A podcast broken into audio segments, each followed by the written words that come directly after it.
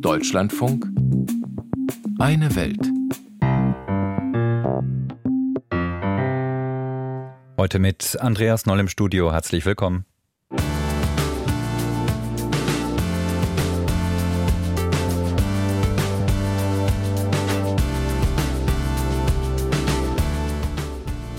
Die Pläne für den Gazastreifen nach Kriegsende. Die Probleme beim Umzug der indonesischen Hauptstadt von Jakarta nach Nusantara und die ernüchternde Bilanz nach der Cannabis-Legalisierung in Thailand.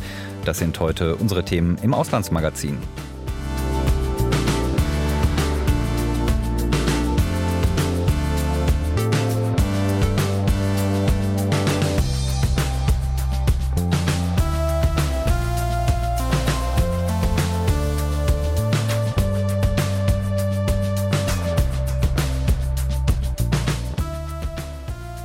Ein Ende des Gaza-Krieges, das war das Ziel Südafrikas mit seiner Klage vor dem Internationalen Gerichtshof in Den Haag. In einer ersten Entscheidung haben die Richter am Freitag von Israel zwar keinen Waffenstillstand verlangt, aber angeordnet, dass die israelische Regierung mehr humanitäre Hilfe in den Gazastreifen lassen muss. Auslöser des Krieges, so Gerichtspräsidentin Joan Donoghue, sei der Angriff der Hamas auf Israel im Oktober gewesen. Die US-amerikanische Juristin zählte aber auch die Folgen des Krieges auf. Mehr als 25.000 Tote im Gazastreifen, große Teile der Gebäude und zivilen Infrastruktur zerstört und 93 Prozent der Zivilisten litten an Hunger oder Unterernährung. Die Mehrheit der Palästinenser sei zu Binnenvertriebenen geworden. Dann zitierte die Richterin UN-Untergeneralsekretär Martin Griffith. Gaza has become a place of death and despair. Gaza ist zu einem Ort des Todes und der Verzweiflung geworden. Familien leben im Freien in der Kälte. Orte, an die die Menschen flüchten sollten, werden bombardiert. Medizinische Einrichtungen werden unerbittlich angegriffen. Ein Gesundheitsdesaster entwickelt sich. Gaza ist unbewohnbar geworden. Das Leben jedes einzelnen Einwohners wird täglich bedroht, während die Welt zuschaut. Joan Donoghue, die US-amerikanische Präsidentin des höchsten UN-Gerichtes. Derweil steigt auch in Israel der Druck auf die Regierung, für ein Ende der Kämpfe zu sorgen und einen Plan für den Gazastreifen vorzulegen. Jan-Christoph Kitzler über den ausländischen Druck und die Vorbereitungen für die Zeit nach dem Krieg. Heftige Kämpfe gibt es im Gazastreifen weiterhin nicht nur im Süden, sondern auch wieder im Norden. Sie zeigen, dass der Krieg, der mit dem Angriff der Hamas und weiterer Terrororganisationen begann, so schnell noch nicht zu Ende ist. Es gibt Berichte, dass seit Kriegsbeginn 20 bis 30 Prozent der bewaffneten Kämpfer im Gazastreifen getötet wurden. Die USA schätzen laut einem Bericht des Wall Street Journals, dass die Hamas genug Munition hat, um den Krieg noch monatelang weiterzuführen. Auch Israels politische und militärische Führung wird nicht müde zu betonen, dass der Krieg so lange weitergeht, bis die Ziele erreicht sind Sicherheit für die Bürger Israels, die Zerschlagung der Hamas und die Befreiung der Geiseln. Generalstabschef Herzi Halevi. Es gibt keine magische Lösung, keine Abkürzung bei der Zerschlagung einer Terrororganisation. Nur entschlossenen und stetigen Kampf und wir sind sehr, sehr entschlossen. Wir werden auch zur Hamas-Führung kommen, ob das eine Woche dauert oder Monate.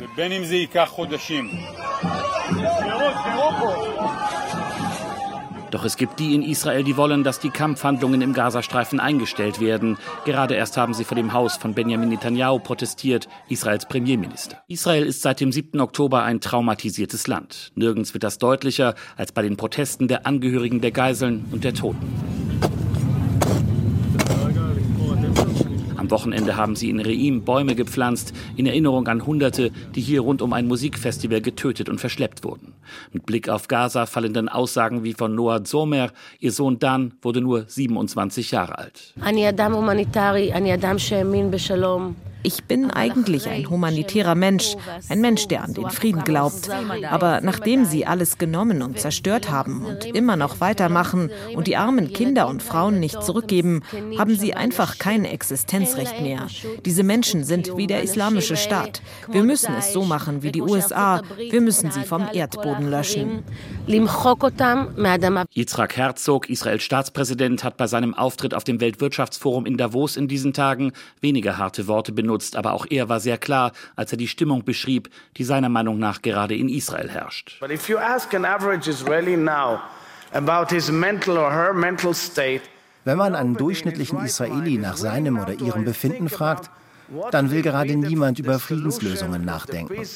Denn jeder will wissen, ob uns in Zukunft echte Sicherheit versprochen werden kann. Jeder Israeli will sicher sein, dass er nicht auf die gleiche Art vom Norden, Süden oder Osten angegriffen wird.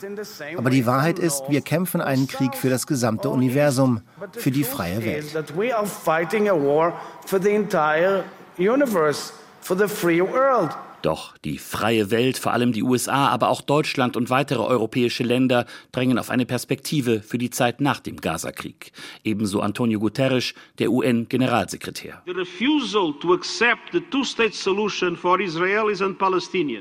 Die Weigerung, eine Zwei-Staaten-Lösung für Israelis und Palästinenser zu akzeptieren, und die Verneinung des Rechts auf Staatlichkeit für die Palästinenser ist inakzeptabel. Das würde den Konflikt unendlich verlängern und ist eine große Bedrohung für weltweiten Frieden und Sicherheit. Dadurch wachsen überall Polarisierung und Extremismus. Das Recht der Palästinenser, ihren eigenen Staat aufzubauen, muss von allen anerkannt werden. Eine Perspektive auf einen palästinensischen Staat, das fordern die USA, davon spricht auch die Bundesregierung.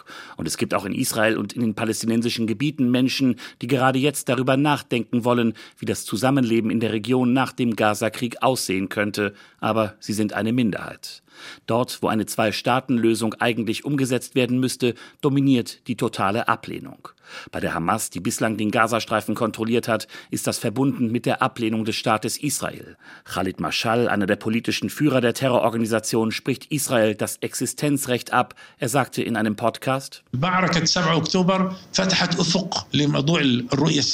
Krieg des 7. Oktober hat den Horizont für politische Visionen geöffnet. Der Westen kehrt dabei zu alten Mustern zurück, indem er auf die Zwei-Staaten-Lösung verweist. Wir stimmen einer Zwei-Staaten-Lösung nicht zu. Sie ist für uns inakzeptabel.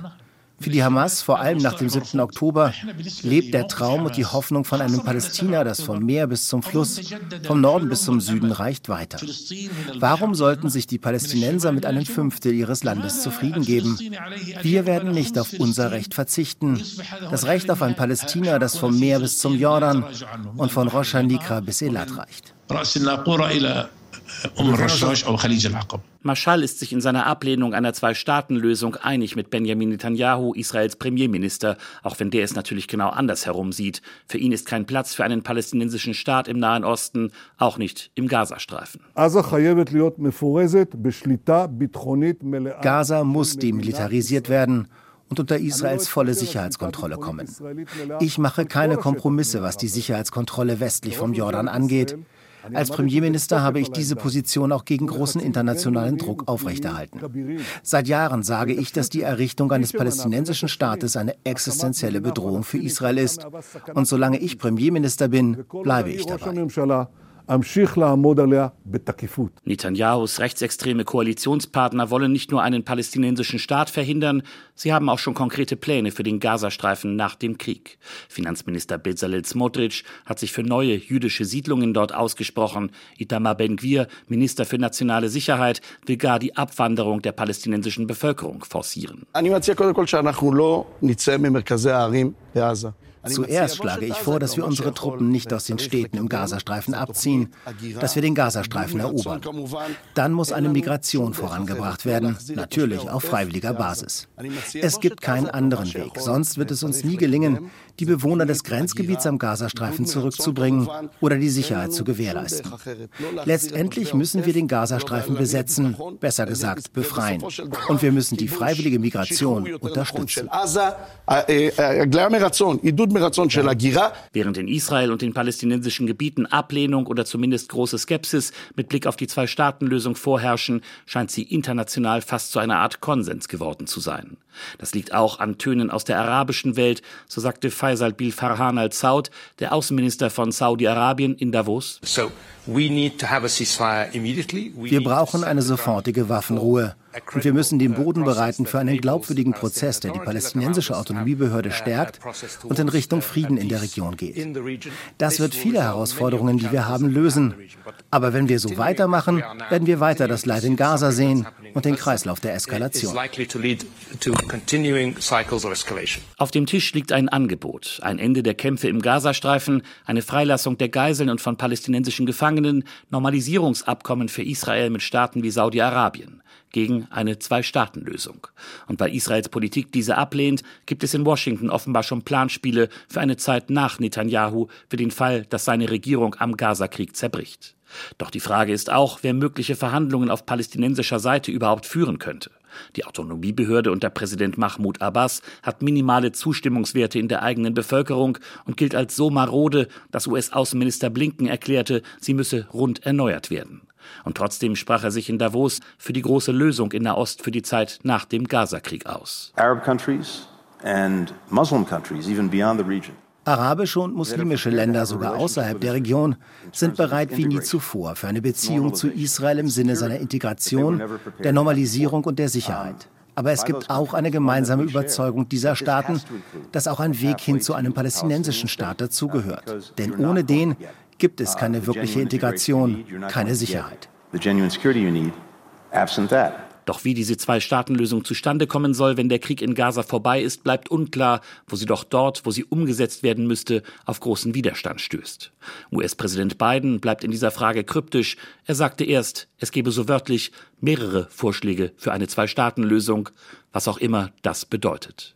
Was wird aus dem Gazastreifen nach dem Ende des Krieges Jan-Christoph Kitzler über die bislang noch sehr vagen Pläne?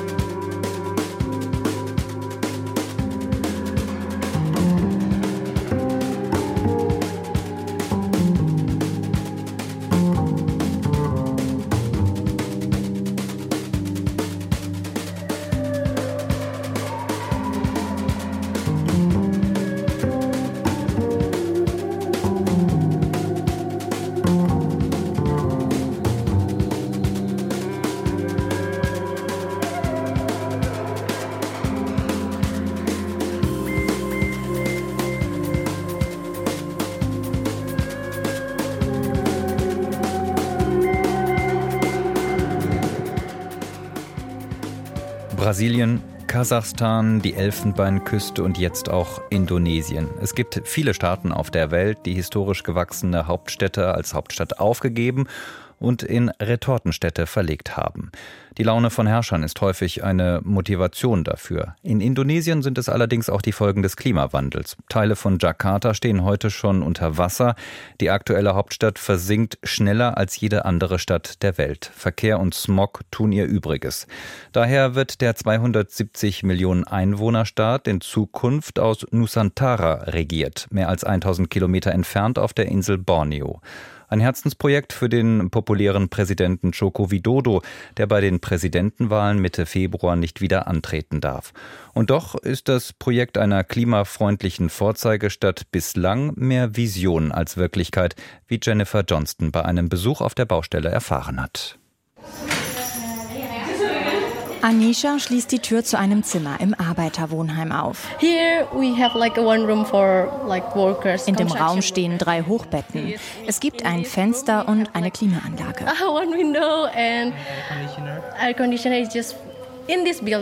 Es ist einer der besseren Türme oder Tower, wie sie die Massenunterkünfte hier nennen. 14.000 Arbeiter sind gerade dabei, im Akkord die neue Hauptstadt Indonesiens zu bauen. Sie soll Nusantara heißen und liegt geografisch genau in der Mitte des riesigen Inselstaates. Für uns hat der Neubau der Hauptstadt viel verändert sagt Anisha, die aus einem Dorf in der Nähe kommt und sich um die Verwaltung des Arbeiterwohnheims kümmert. Früher war die Hauptstraße schlecht, sie hatte viele Löcher. Jetzt ist die Straße sehr gut. Die lokale Bevölkerung soll für das Projekt gewonnen werden, indem sie einbezogen wird. Nicht nur Anisha hat der Neubau einen neuen Job gebracht. In einem Raum an der Hauptstraße sitzen ein Dutzend Frauen auf dem Boden, malen und stempeln Muster auf weiße Leinentücher. Wir Wir haben endlich was zu tun, sind produktiv und kreativ. Erzählt Yanti, eine der Frauen. Sie zeigt stolz auf bunte Hirsche, Korallen, lokale Pflanzen und Vögel. Traditionelle Muster aus ihrer Heimat, Ostkalimantan, auf der Insel Borneo.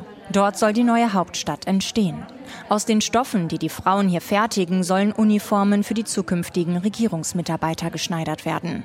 Läuft alles nach Plan, soll der Regierungspalast des Präsidenten schon dieses Jahr im August eingeweiht werden. Symbolisch zum Unabhängigkeitstag Indonesiens. Doch nicht alle schauen so begeistert auf das Megaprojekt. Umweltschützer kritisieren die Abholzung von Wäldern und die Gefahr für die einheimische Tierwelt. Indigene Stämme fürchten, von ihrem Land verdrängt zu werden.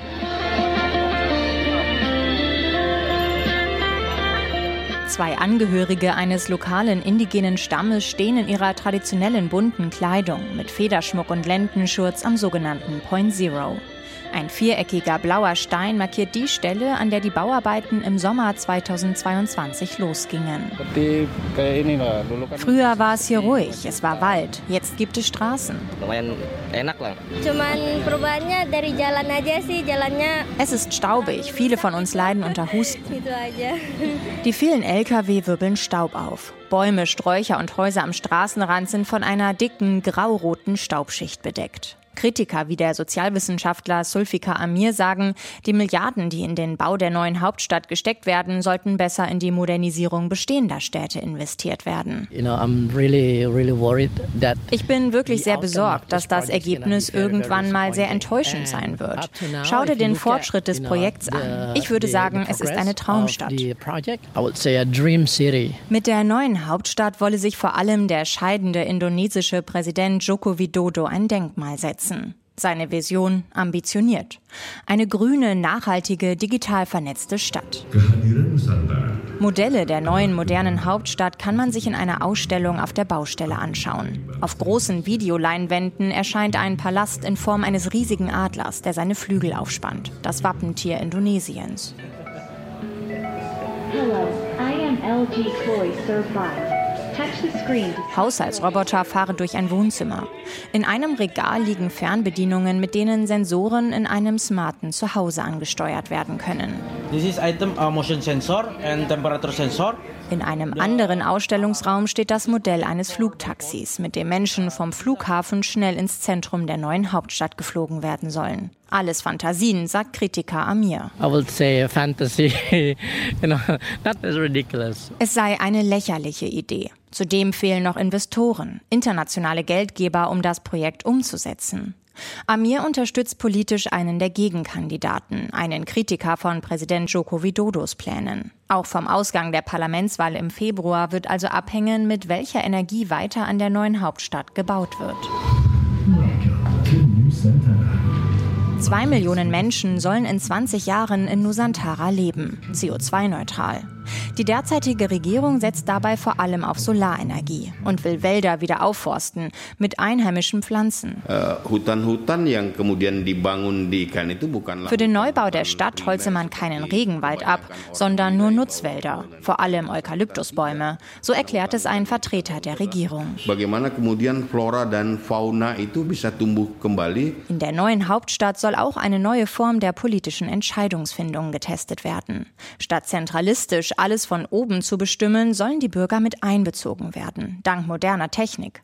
Professor Abdul Ghaffar Karim von der Universität in Yogyakarta berät dazu die Regierung. Uh, wir schlagen eine direkte Demokratie vor. Dafür können wir das Internet nutzen.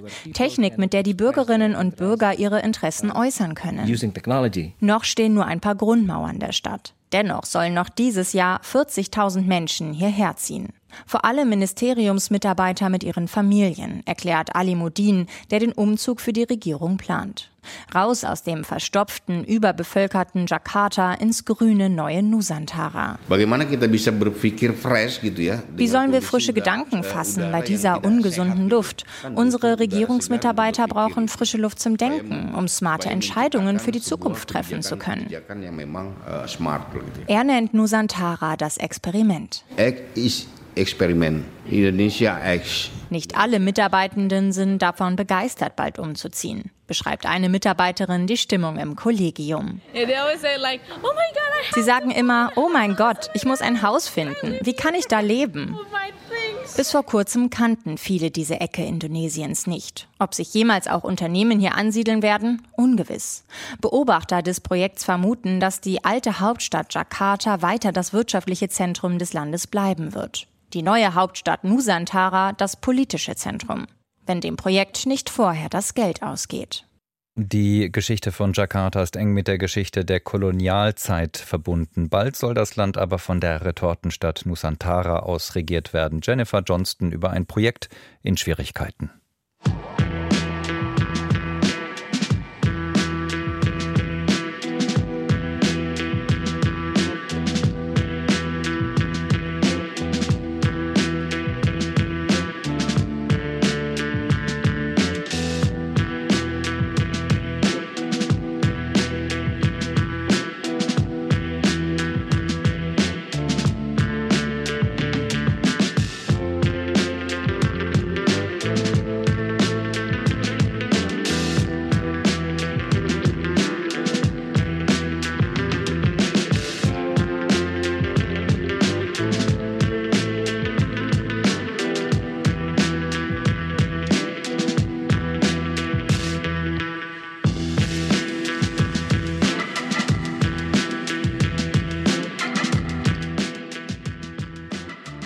Kiffen in Deutschland sollte eigentlich bereits legal sein. Doch eine Hängepartie in der Koalition sorgt dafür, dass die Reform, die Legalisierung frühestens zum 1. April in Kraft treten kann.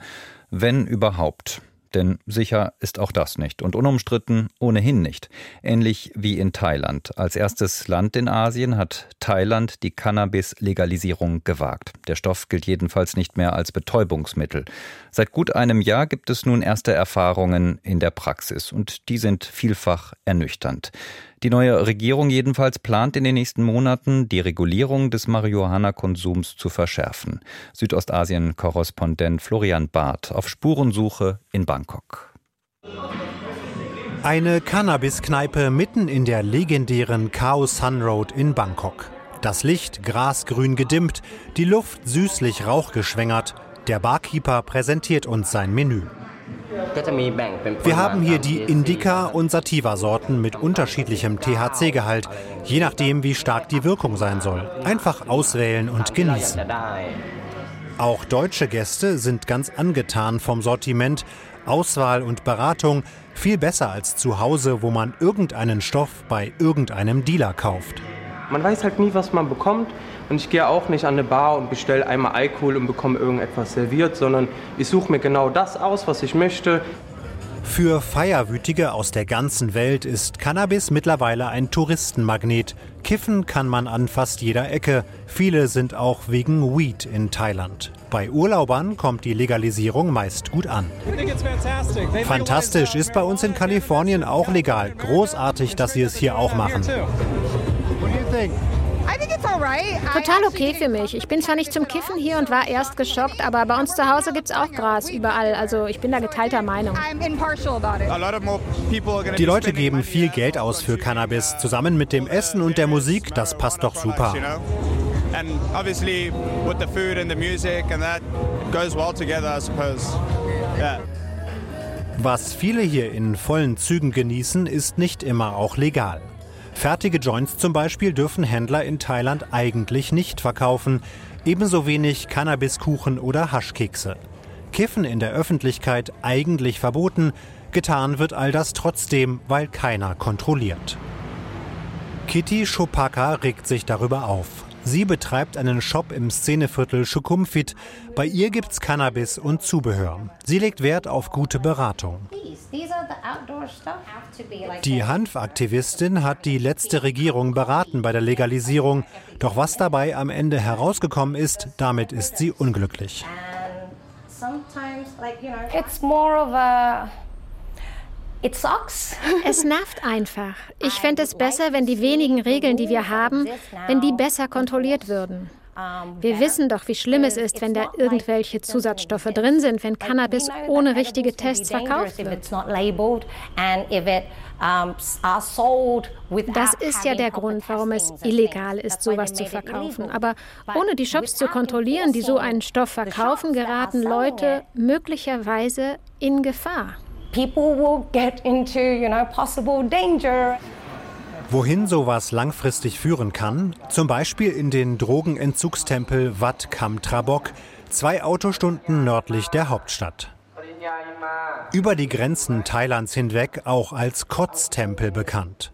Hier bekämpfen Abhängige ihre Sucht auf die harte Tour. Mönche mixen einen ekelhaften Kräutertrunk.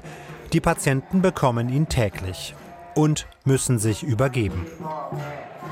Das soll den Körper von innen reinigen, vor allem aber den Willen stärken. Seit Jahrzehnten kommen Menschen in den Therapietempel, doch seit der Legalisierung von Cannabis in Thailand haben die Mönche etwas bemerkt. Die Zahl der Cannabis-Süchtigen ist seit der Legalisierung deutlich gestiegen. Vorher haben die meisten andere Drogen genommen, aber kein Cannabis. Jetzt, wo das frei verkäuflich ist, nehmen sie zum Beispiel Heroin und Cannabis oder Crystal Meth und Cannabis. Und wenn sie die Drogen kombiniert haben, dann ist es für uns viel schwieriger, sie hier erfolgreich zu behandeln. Konkrete Zahlen sammeln die Mönche im Drogentempel noch. Sie sind bislang nicht repräsentativ, aber der Eindruck verfestigt sich. Zurück in Bangkok. Hier haben Experten systematischer dokumentiert, was die Freigabe von Cannabis für Folgen hat. Rasmon Kalayasiri leitet die Psychiatrie im renommierten Uniklinikum. Ihr Fazit nach einem Jahr Legalisierung in Thailand? Es probieren mehr Leute als vorher Cannabis aus, nehmen es also zum ersten Mal überhaupt und vor allem der Anteil junger Konsumenten unter 20 Jahren ist gestiegen. Von knapp einem Prozent auf fast 10 Prozent, deutlich mehr als vor der Legalisierung. Die Folgen sind hier die gleichen wie anderswo auf der Welt. Psychosen, Suchterkrankungen, Rückfälle. Die Ärztin sieht im Freizeitkonsum nur Nachteile. Von der Legalisierung für medizinische Zwecke ist sie dagegen überzeugt, zum Beispiel beim Einsatz in der Schmerztherapie. Ein Industriegebiet am Stadtrand und mittendrin eine Hanfplantage. Hohe Hygienestandards, modernste Technik, klinisch sauber. Mehr als eine halbe Tonne Cannabis hat Firmenchef Ben Wongvivat seit der Legalisierung schon produziert. Er ist eigentlich Bauingenieur, hat sich ins Cannabis-Business reingefuchst. Auf seiner Farm wachsen rund 1000 Pflanzen unter Laborbedingungen mit konstantem Klima und perfekter Nährwertmischung.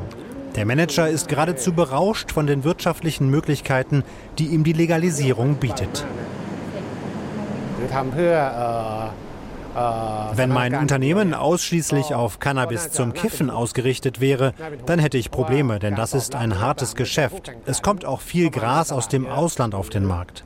Aber ich konzentriere mich auf Cannabis für den medizinischen Gebrauch und das ist ein gutes Geschäft, da muss ich mir keine Sorgen machen. Doch insgesamt haben sich in Thailand viele wirtschaftliche Hoffnungen in Rauch aufgelöst. Auch Hanfaktivistin Kitty Chopaka sieht die Zukunft nicht so rosig. Dabei verkauft sie täglich mit Leidenschaft. Riech mal hier, wie gefällt dir das? Und dann nimm zum Rauchen besser Kaffeeblätter anstelle von Tabak. Die neue Regierung in Thailand denkt mittlerweile sogar wieder über ein Verbot des Freizeitkonsums nach. Kitty ist dagegen überzeugt, grundsätzlich ist die Legalisierung der richtige Weg. Es muss doch klar sein, dass nicht jede Antwort ein Nein sein kann. Wenn jemand sich für Cannabis entscheidet, ist es dann nicht besser, wenn ich den Leuten das richtige Wissen mitgebe? So muss ich das nehmen, so kann ich mich dabei kontrollieren, das ist die richtige Menge und die Zubereitung, wie vermeide ich eine Überdosierung? Das ist doch viel besser, als einfach nur zu sagen, nein, das ist schlecht. Eine hitzige Debatte auch in Thailand. Für alle, die sich gerne eine Bong in Bangkok genehmigen, sind die Verhältnisse geradezu paradiesisch. Bei Medizinern, Juristen und besorgten Eltern ist dagegen Katerstimmung angesagt. Allenfalls gemischte Erfahrungen hat Thailand mit der Legalisierung von Cannabis gemacht. Eine Reportage war das von Florian Barth aus Bangkok.